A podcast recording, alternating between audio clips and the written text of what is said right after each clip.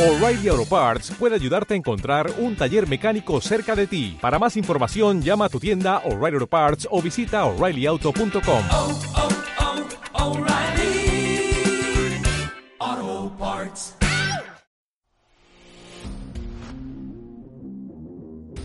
Podcast Dragón. En radio. USJ.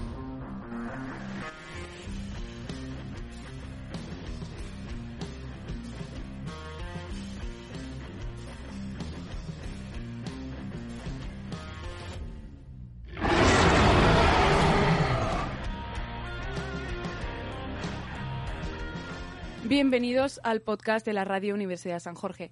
Me llamo Raquel Gomollón y soy becaria aquí en la radio USJ. Hoy comentamos los Oscars de este año en este episodio de Parásitos de los Oscars, que somos un poco nosotros que nos estamos aprovechando de éxito de este tema.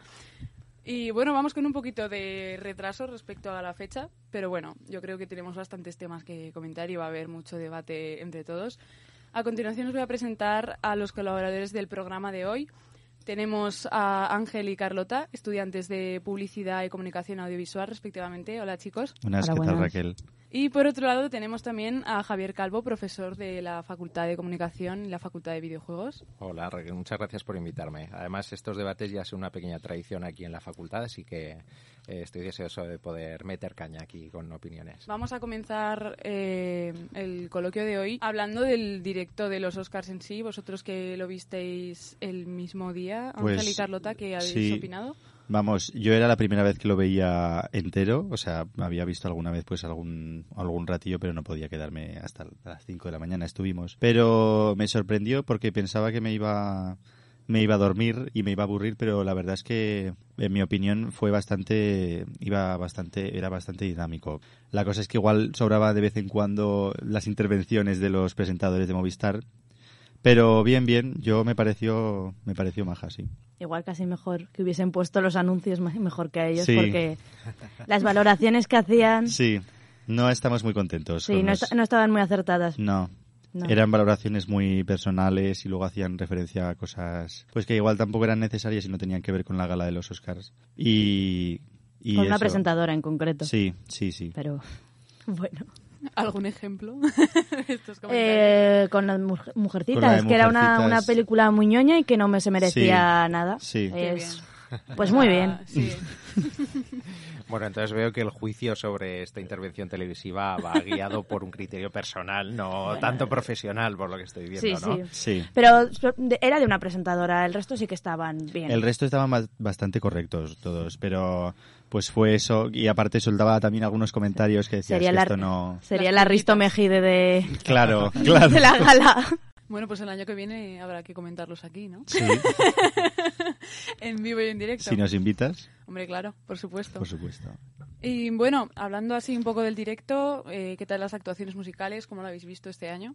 Bien, vamos, a mí a ti todo A bien, mí, ¿no? a mí es que, no, yo es que como no había visto una gala entera, pero eh, he de reconocer que la, la primera actuación que, que hizo esta, ¿cómo se llamaba esta chica? No sé. La, bueno, la primera actuación musical que hicieron fue la que más me gustó. Es que luego, pues, tenías a Eminem rapeando que... Bueno, es que la de Eminem. Eminem, que salía Martin Scorsese ahí un poco dormido en esa canción. Y la de, no, la de Billie Eilish también me, me gustó bastante. A mí no. No, La, de, la, la que no me gustó para nada fue la de Toy Story. La interpretación, el señor no se le veía muy católico. La película quizá tampoco. Bueno. Por lo menos en mi caso. Pero, y Eminem, vamos, fue una sorpresa. Creo que nadie se lo esperaba ahí. No Sí. fue a recoger su premio, iba no sé cuántos años después. Os dais cuenta de que estabais criticando antes la actitud eh, partidista de los presentadores de Movistar, pero veo que aquí A ver, estamos esto- todos para rajar. a- Claro, podcast, podcast de, rajar claro, aquí, sí, sí. claro. Claro, claro. Bueno, yo si puedo decir algo, me parece que la elección de Billie Eilish fue muy acertada para el In Memoriam porque, pues obviamente es una artista de bajona y creo que el momento emocional pues requería algo así. Eh, y creo que en general las críticas han sido bastante positivas a su actuación. Creo que eh, siendo como es un personaje quizá un poco polémico por su juventud todavía, creo que la calidad musical que se le percibe es bastante respetable. Y ahí cuadraba, me parece que cuadraba bastante bien, aprovechando un poco el tirón comercial, eh, porque no tenemos que olvidar que los Oscar al final es un espectáculo enteramente dedicado a captar audiencia televisiva, es el principal objetivo, y en segundo lugar a dinamizar el mercado de la moda, el cine queda en un tercer lugar clarísimo, ¿no? Eh, creo que la, la decisión de Billie Eilish fue bastante inteligente. ¿Qué, Sí, sí, qué habéis opinado del mejunji este raro que hicieron con la canción de, de Frozen, de Into the Unknown? Con Pues un que- trocito cada una. Que el Castilian... Castilian ahí. Sí, además cuando lo estábamos viendo, cepa. dijimos, venga, va, que ahora viene la española. Y de repente leemos Castilian y decimos, ¿qué? Yo creo que en, es- en lo del Castilian y eso habría sido acertado que a la mexicana le hubiesen puesto mexicano o algo así. Sí. O O sea, latino, porque- O la- sí. O la- latino. o la- sí, Claro, es que es doblaje pero ponerle latinoamericano. español, siendo Claro. que lo que decían era que castellano, español no, porque españoles en general, pues es que Latinoamérica en sí tampoco Sí. O hablarían. castellano y español, pero es que lo de Castilian... ¿por qué Es que Castilian, igual se pensaba la gente que estabas hablando de un país de, ¿sabes? Multicolor, como la abeja maya. Claro.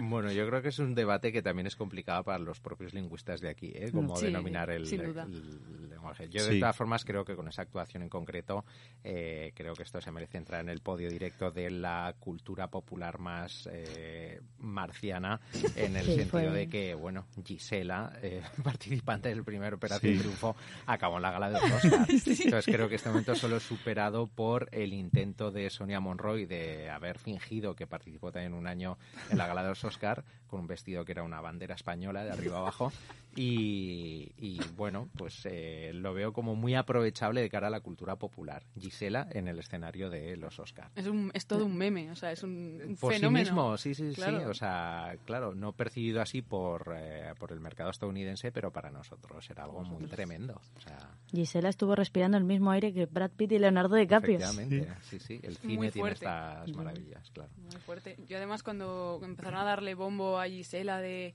ay, de la canción nominada a los Oscars, y yo en plan de, bueno, pero a ver, que tú has hecho la versión de aquí, y tampoco, o sea, están nominando la canción en sí, no a ti, y no sabía ni siquiera que iba a ir de invitada, y luego ya cuando vi que estaba la canción fue como el meme este Hmm. portugués de, ah, Phil, ahora sí entiendo, entiendo toda esta publicidad que le estaban haciendo desde el principio, pero bueno, no sé, que como experiencia yo, yo creo que está bien. Sí, sí, Lo único sí. que obviamente con tantos idiomas como que queda todo súper cortito, en plan de... Sí, Hola, Claro. adiós". Creo que no se pudo Sí. apreciar suficiente. Es que llegó un momento que a mí me parecía que todos hablaban el mismo idioma. sé que no, pero era tan corto que no te daba Sí. tiempo como a asimilar final- que estaban cambiando de idioma, de... No te- no sé, Sí. me- muy corto me parecieron las frases. Que es que creo que eran cuatro o cinco palabras lo que decía cada uno. Claro, bueno, al final yo creo que... Yo no le dio el- tiempo de desafinar.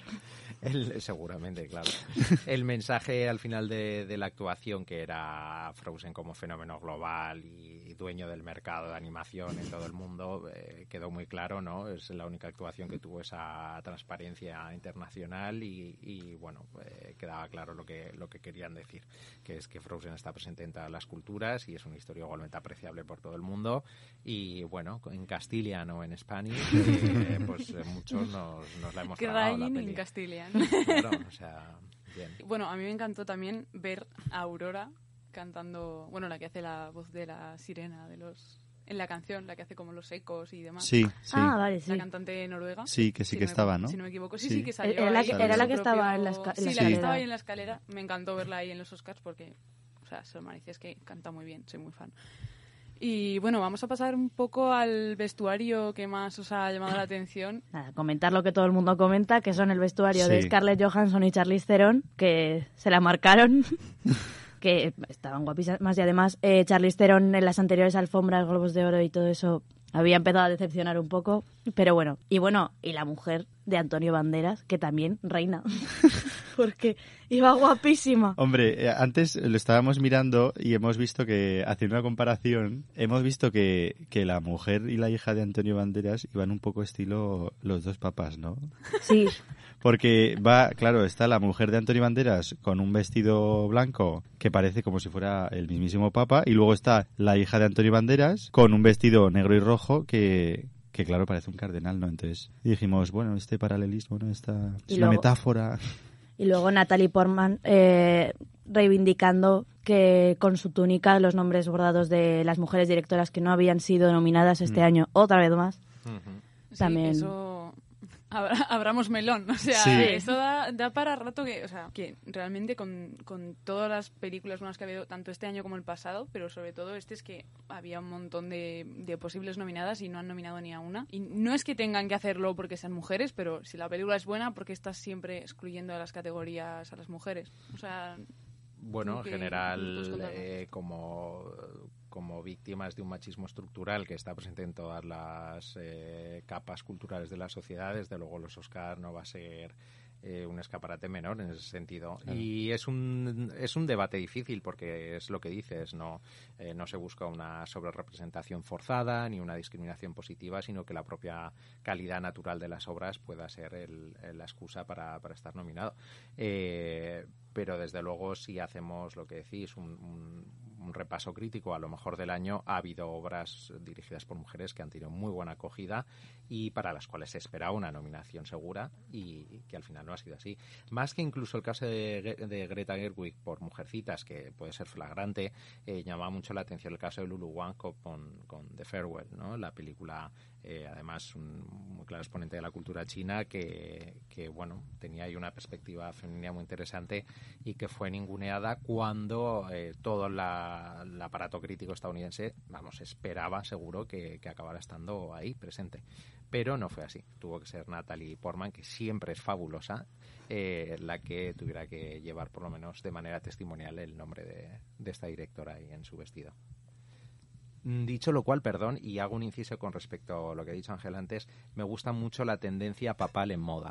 Eh, creo que eh, puede ser una tendencia buenísima, eh, porque creo que naturalmente es una tendencia holgada, cómoda, y a mí me gustaría que, oye, que se adoptara. Sí. el- me- me gusta, tendencia papal en moda, muy bien. Representaron a Anthony Hopkins, que no estuvo ahí. Mm, Sí, sí. Bueno, y antes de pasar directamente a las categorías, al meollo del asunto, voy a lanzaros una pregunta. ¿Os esperabais semejante éxito por parte de Parásitos en tantas categorías? No sé. Eh, ¿Te refieres a eh, finalmente premios resultantes o ya en las propias nominaciones? Eh, en los premios, en los premios. Mm. O sea, que ganara tantas categorías y, hombre, obviamente, sobre todo la de mejor película. Mm. Yo creo que eso no se lo esperaba a nadie, a pesar de que mucha gente podría haber dicho, bueno, es una opción, es una posibilidad, pero creo que nadie lo esperaba como, como posibilidad factible. Sí que, por supuesto, el Oscar a película internacional de habla en inglesa estaba cantadísimo, pero el de mejor película yo creo que no. Creo que fue una sorpresa para todos cuando sobre todo esperábamos que ganara 1917 por ser la opción más cómoda, eh, que es algo que es una tendencia que se ha repetido en los últimos años, ¿no? que gane quizá la película que más o menos eh, desacuerdo haya provocado a nivel crítico, estético, discursivo y, y que bueno, era una, era una buena opción. Pero, pero creo que, que haya ganado Parásito es muy interesante. Sí que tengo que decir que la sorpresa, si lo analizamos un poco, tampoco es tan si consideramos que ya hace poco, en- hace cuatro o cinco años, no recuerdo exactamente cuándo, eh, The Artist, una película enteramente francesa, Sí. se hizo también con el mismo premio. Sí. En su momento, en los 80 finales, eh, Bertolucci ganó con El último emperador, que era una película también eh, que, bueno, quizá podía tener más implicación norteamericana, pero, eh, pero también era una visión de una cultura muy ajena y que al final el fenómeno quizá no es enteramente nuevo, pero, pero fue sorprendente, sí. Eh, mi eh, teoría es que al final el no haber nominado a ningún actor actriz de color eh, la, la un poco eh, esa imagen de, bueno de apertura y de mm, pues sí, de internacionalidad y, y el premio a Parásitos ha tenido que suplir un poco esto. Sí, además, bueno, yo sí que aposté por ello. O sea, no pensara que fuera, no pensaba que Ujú. fuera a pasar realmente, pero quería que pasara. Y me acuerdo además que en la quiniela de la biblioteca dije full parásitos, empecé a marcar. Mm, La cual hay Y, que de decir hecho, que has ganado. Que he ganado, Eh, efectivamente. bravo, Raquel. Gracias, Deberíamos abrir Parásitos, un por caso de tanto. investigación sobre esto, pero bueno. ¿Acertaste todas? No, todas no, ni de broma. Ah, vale. Porque además mm, a la de Le Mans 66, como la tengo tan cruzada y no la, no la aguanto, no la puse en ninguna. Y creo que sí que se llevó... sí me- Llevó con dos- eso sí que me se me llevó lleva- un bar, premio ¿no? técnico, Le quitó sí. mi- el Sí. premio a mi querida Endgame. so- de sonido se Fue, quitó. fue esa la que Algo le quitó, ¿no? montaje Sí. o Algo de montaje o de algo, sonido. algo sí llevo. Luego, luego lo repasamos más a fondo. Vamos a, vamos a coger ya la traca, vamos a ir en orden. Bueno, primero quiero, me gustaría mencionar el- un pequeño fallo que hubo en el In Memoriam, dejando fuera a, a dos actores, sobre todo a uno, Luke Perry, que mm, la excusa que dieron desde la organización de los Oscars diciendo que tenían muchas solicitudes y que tenían que hacer una especie de criba. mm, Luke Perry salía en una de las películas nominadas a mejor, eh, mejor película. eh, Tarantino, érase una vez. Y mm, así como Cameron Boyce, que también me lo pudieron dejar fuera, Luke Perry sí que se merecía un puesto ahí. Gracias por Quiero tanto. secundar la, la ¿Secundamos propuesta. Pero no tanto por el hecho de que Luke Perry apareciera en Eras una vez en Hollywood, sino porque Luke Perry... Y es un eh, icono, eh, Riverdale tiene también o la de las... Bueno, tampoco me sé mucho de las 90. sé que estaba en una IA full. Eh, efectivamente, todas las personas que ronden mi edad, que todavía es joven, pero aún así pues no es la vuestra, recordarán Sensación de Vivir, Beverly Hills 90-210, eh, serie mitiquísima en la que Luke Perry pues, era uno de los protagonistas principales, icono sexual y emocional del momento, y luego pues posteriormente juguete roto de Hollywood, lo cual le daba mucho más interés a su carrera. Conclusión, efectivamente, se merecía un puesto en memoria en Luke Perry. Bueno, vamos a pasar a comentar los nominados a Mejor Película. Voy a ir nombrando para que hagamos un repasito por todos ellos y opinamos que ha sido justo el premio, que habríamos pensado que habría estado mejor o, bueno, esas cosillas. Nominados estaban El Irlandés, 1917, Joker, Eras una vez en Hollywood, Parásitos, Jojo Rabbit, Mujercitas, Le Mans 66 y Historia de un matrimonio. Ganadora Parásitos, como ya hemos comentado un poquillo, aunque aquí en este lado de la mesa tenemos un poco de desacuerdo, ¿verdad, chicos? Apoyamos mucho 1917. Sí. También puede ser porque no hemos visto para sí. puede, estar- puede venir secundado por eso, pero... Bueno, sí, eh, vamos, yo en mi caso me ha faltado por verme Parásito, claro, pero de elegir entre las que me he visto yo elegiría 1917, sin ninguna duda. ¿Hay alguna película que os sobre muchísimo como nominada en esa categoría? Porque a mí sí, A mí sí. a mí sí. A ver si, a ver si coincidimos, venga. A ver, Javi, ¿qué nos Eh, puedes yo, comentar yo tú? voy a decir quizá eh, opinión impopular Jojo Rabbit. Uh, Uh. uh, Eh, he de decir que Le Mans no la he visto, ¿vale? Era precisamente la, la única que me, que me faltaba. Eh, pero Jojo Rabbit me pareció una película más... eh, Normalica. mm, Sí, más, Sí. más Bonita, simple, sí, pero efectivamente, con buenas intenciones. Sí. eh. No una mala peli, pero bueno, no me, me parece que la, la nominación le venía un poquito grande. Estoy, estoy bastante de acuerdo, la verdad. Mm. Carlota y Ángel, ¿alguna que Yo también estoy de acuerdo. de ahí? Con lo de Jojo Rabbit, sí. Yo es que... Es que te haría la mayoría, ¿eh? O sea, yo haría una criba. Luego que no hay directora, o sea, no, que no hay mejores películas de, dirigidas por mujeres nominadas, en fin. Bueno, excepto Mujercitas. No sé, Carlota, Yo, esto sí que va a ser un popular opinion. A mí Joker, Joker como Joker. mejor película... no, como mejor nada. O sea, de hecho está, Con- está lo siento, mira, mira que yo soy fiel defensora de todas las películas que tienen, tengan que ver salidas de, de cómics y personajes de ese tipo, pero no me parece una película como para estar nominada a mejo- a mejor película. Y a mejor nada. Bueno, a ver, la de, la de banda sonora aún te lo concedo, pero... Pero mira, o sea, de hecho... Ya, ya, yo- iremos, ya iremos luego al, Sí, al sí, melón al de, melón. Bueno, quiero, quiero, si puedo, quiero decir una cosa con respecto a esto. Eh, es verdad que yo tampoco soy especial defensor de Joker, ¿vale? Sí que puedo entender la nominación por varias circunstancias. Bueno, en primer lugar, sí que creo que es una buena película, una buena película como tal, en un sentido abstracto. Sí que creo que es una buena película norteamericana, es decir, dentro de un discurso completamente estándar y un modo de factura completamente institucional. Me parece que es una película decente. eh, pero entiendo que digáis eh, que pueda sobrar en esta categoría porque creo que el resto de opciones de alguna manera sí que aportaban algo, no voy a decir revolucionario, pero distintivo, que para mí Joker no lo tenía, excepto el hecho, sí, de ser una buena película en un sentido convencional. Y comercial. y comercial, por supuesto, claro. Eh, también el impulso comercial de la película creo que demandaba que acabara siendo nominada.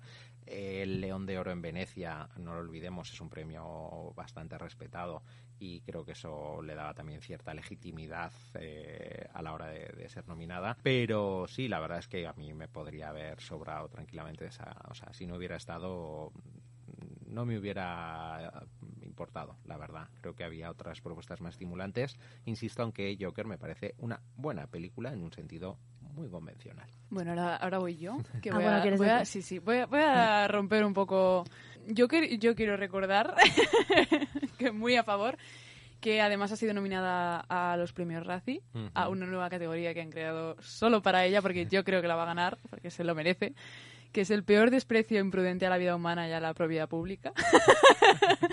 y yo incluso la habría nominado a, a peor a peor película. Es que no, no puedo, no, no puedo, ya está, no puedo. Creo Luego- que ¿Cómo? ahí, perdón, vuelvas a, a meter ahí, lo siento. Vamos a Eh, pegarnos un poquito duro, No, no, por con No, vamos, no tengo ningún interés en ser defensor de, de la película, pero creo que también ha habido un poco el fenómeno eh, absolutamente típico de acción-reacción, de el engrandecimiento de una Sí. película, un sentido Totalmente. comercial, invasión publicitaria por todas partes y que ha hecho que mucha gente acabe hasta las narices de la película. Eh, quizá como Raquel, que esto es la radio y no se bebe, pero estaba levantando el dedo. Eh, mm, pero bueno, eh, creo que eso también es un poco a lo mejor injusto o irracional a la hora de valorar la película. No digo que tu opinión lo sea, ¿eh? tú puedes tener una opinión muy fundamentada, pero en general creo que también ha podido haber un fenómeno así de, de, de, bueno, de estamos hasta las narices de ir a hablar de ella y nos posicionamos inevitablemente en su contra porque ya, aunque solo sea por eso, es, es agobiante, ¿no? Sí, estoy de acuerdo. No es la razón por la cual no me, Claro, no me convence, pero estoy de acuerdo en que Mm. obviamente yo ahora manifiesto mucho más mi opinión negativa respecto a la película porque la gente es muy pesada. Ujú. Muy pesada, tipo, hola, buenos días, porque ve a ver el Joker, no sé qué, todo el día, ah, ¿qué tal el Joker? Es la mejor película del mundo. Y es como, "Ch, quieto, ahí, para, para. O sea, Joaquín Phoenix, muy bien. El guion, pues a mí no, no me, no me. Y mira que la, la fotografía y eso sí que sí que me convencía. Pero bueno, eso ya lo comentaré. que Además- sí que quiero hacer algún Claro, tú podcast. como, como experta en cómics y claro, sí, todo sí esto, que el, quiero hacer algún el podcast Joker, tú tienes más, más, más de profundizando esto. ¿no? en, en todo esto. La de Le Mans 66 no la he visto y la de, de tampoco, pero sí que creo que no me van a gustar. Allá que sea mejor película no lo sé. Probablemente Le Mans 66 no creo, porque, pero bueno, no sé. Ahí me voy a callar un poco, voy a cerrar mi boquita. Mujercitas, mejor película, tampoco la veo mucho. O sea, estoy un poco como con Jojo Rabbit en ese nivel. O sea, me parecen buenas, pero mejor película, pues no sé. Y la competencia, ¿dónde está? ¿Sabes? No sé, como que veo un poco, un poco rara esta categoría, para mi gusto. Eh, historia de matrimonio, sí, totalmente a favor. Y Eras una vez en Hollywood, bueno, normalucha, creo yo. Luego ahí Carlota se extenderá más porque... Yo aquí quiero meter, meter mi opinión. Eh, recapitulando también con lo de Parásitos que nos parecía como nominación, yo sinceramente, ya digo, sin ver la película, yo en un principio, siendo también fiel defensora de que en 1917 creía que iba a ganar, en la quiniela que hicimos yo puse Érase una vez en Hollywood porque era Quentin Tarantino. O sea, yo sinceramente pensaba que se le iba a llevar él por Tarantino y si el irlandés hubiese sido, no hubiese estado estrenada en, en Netflix, yo creo que también habría tenido posibilidad por ser Scorsese igual, independientemente de que sean mejores óperas películas. Por eso yo pensaba que Tarantino iba a llevarse a ver, el de mejor película por ser Tarantino. La película a mí me encantó, he de decirlo, y me sorprendió más que eh, o sea, que Parásitos le quitara el puesto a Tarantino no tanto como a 1917 y eso. Yo en, en el caso del irlandés me parece que llevo una semana viéndola. Voy haciendo turnos porque si no no no chiste- puedo, no puedo. El chiste, voy por la cuarta temporada. que soltarán- Voy por la tercera hora del irlandés. Pasará un año y seguirás con... Claro, claro. esto. Entonces yo Sí, sí. el irlandés, a- vamos, a mí me ha parecido excesivamente excesivamente largo. Sí, me parece un poco hueso duro de roer. Sí. A mí es que yo creo que Parásitos y 1917 están como mucho más elevadas que el resto de películas, como que están por encima, ¿sabes? de un nivel más celestial, creo yo. Hombre, yo, yo creo que eras una vez en Hollywood. Sí, también, también, También- es buena, ¿eh? Lo que pasa es que obviamente Pero es que es estamos mal Tarantino. acostumbrados porque Es Tarantino, es no es- tan bueno siempre que es como... Claro. "Uy, y además-. No es típica producción norteamericana, las otras. Bueno, Parásitos obviamente tampoco. No. Bueno, no sé, igual sí. No, no, no. Que 1900 no. 1917 sí que es verdad que es más de lo mismo. Puedes ver Soldado Ryan y mm, te puede parecer igual, Claro. prácticamente. Bueno, bueno, Técnicamente bueno, no. Tec- no, de técnica no, me refiero No, de lo no, que no, es la historia. de- del- Mm, no, tampoco. Yo, Es que yo en eso no estoy de acuerdo.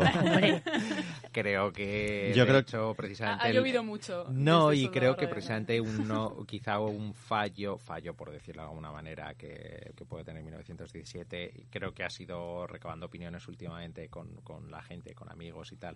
Eh, hemos coincidido todos en eso. Es que la historia no deja pozo emocional que creo que te pasa muy de manera muy superficial y que al final eh, la película es un logro técnico que es muy interesante que está perfectísimamente llevado a cabo pero la historia también creo que por fuerza de ese logro técnico, por imposición de tener que rodar en dos horas de tiempo real, no logra conmoverte como quizás Salvar al Soldado Ryan sí lo hacía, a pesar de su propagandismo político. Sí.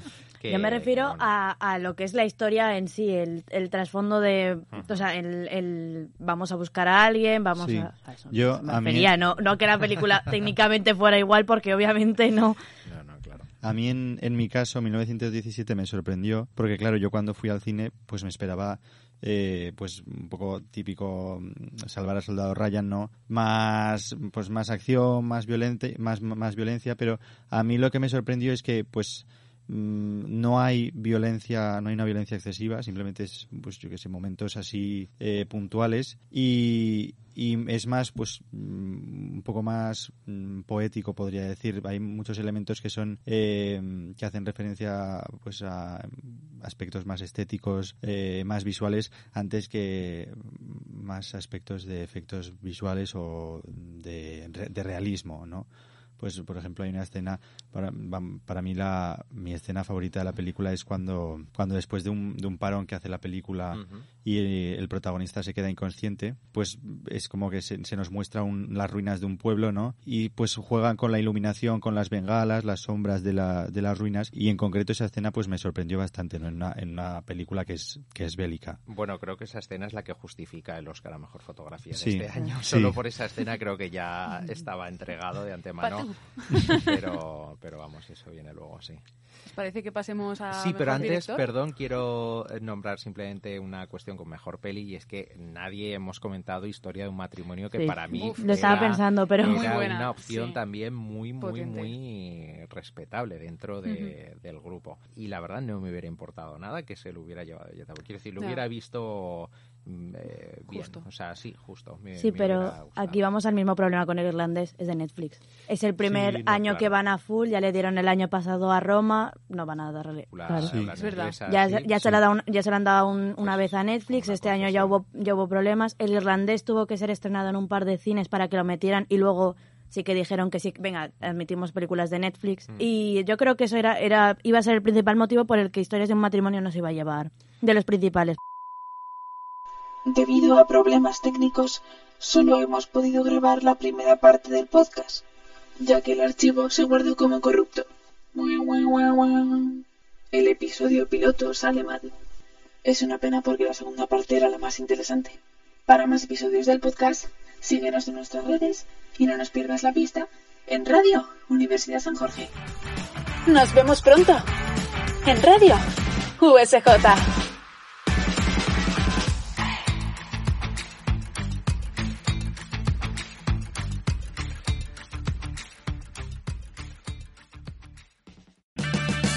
Purchase new wiper blades from O'Reilly Auto Parts today and we'll install them for free. See better and drive safer with O'Reilly Auto Parts. oh, oh, oh O'Reilly. Auto Parts.